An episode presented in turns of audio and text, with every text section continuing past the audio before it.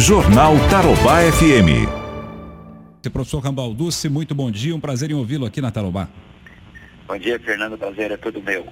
Professor Rambalducci, desacelerou, mas ainda é preocupante, não é? O número eh, de, de vagas perdidas aí no mercado de trabalho.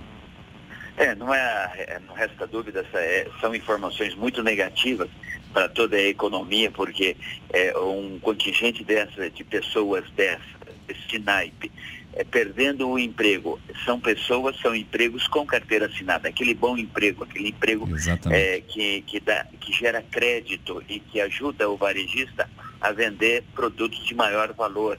Então, é, é um impacto bastante significativo, embora menor do que até a gente tinha previsto que poderia vir a acontecer. Né? Nós saímos aí de um resultado muito negativo no mês de abril, de 3.700 e poucas vagas perdidas, caímos para 1.700. A soma disso daqui é preocupante porque são praticamente 5 mil postos de trabalho com carteira assinada perdidos no espaço de dois meses. Professor, e quais foram os setores mais atingidos por esta situação?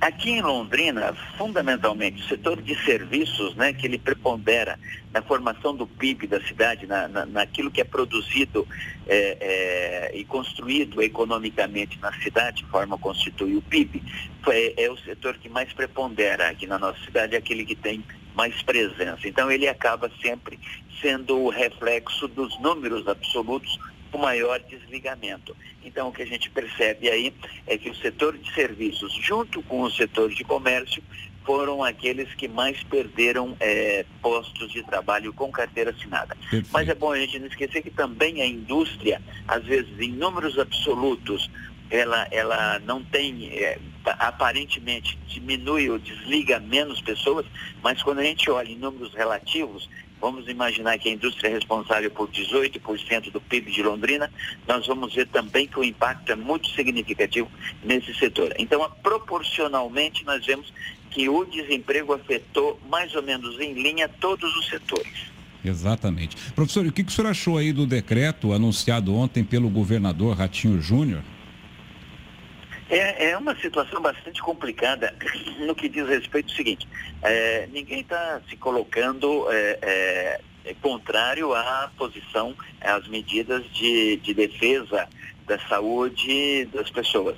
Mas é, isso vai gerar um impacto na economia. Nós, como economistas, temos a obrigação de fazer a análise sobre essa exatamente, ótica. Né? Claro, claro. E, e, exatamente essa situação vai trazer um constrangimento muito grande para o setor produtivo, in, inclusive principalmente para o comércio varejista, porque ele, ele já vem apanhando ao longo dos últimos meses. E quando ele tende a perceber uma certa sensação de normalidade, um caminhar para uma normalidade, nós temos aí esses novos 14 dias de fechamento. Ora, ele já vem eh, de uma situação de empobrecimento muito grande. Vinha com uma expectativa positiva, né? Vinha é, é, tomando providências para, dentro dessa conjuntura negativa, mesmo assim garantir um certo otimismo para ele poder reagir. Aí, de repente, vem essa situação de 14 dias fechado. É, é, é, um banho de água fria mesmo e realmente nós vamos continuar tendo níveis de desemprego maiores porque a, a, o empresário fala, poxa vida, agora eu não aguento. Então Exatamente. aí nós podemos ter uma reação bastante negativa em termos de postos de trabalho. Muitos, né, professor, que inclusive foram ouvidos aqui pela Tarobá, já deram, já deram aquele fôlego, aquele colchão, já deu férias para quem tinha que dar, já fez redução de jornada para quem tinha que fazer, e agora fica apertadíssimo aí. Como que esse empresário vai trabalhar? Né? Qual é a margem que ele vai ter? E o próprio governo do estado não disponibilizou nenhuma linha importante. O próprio presidente da Sil falou aqui na entrevista antes do senhor um pouco, ele disse que o governo não liberou um centavo para o empresariado londrinense?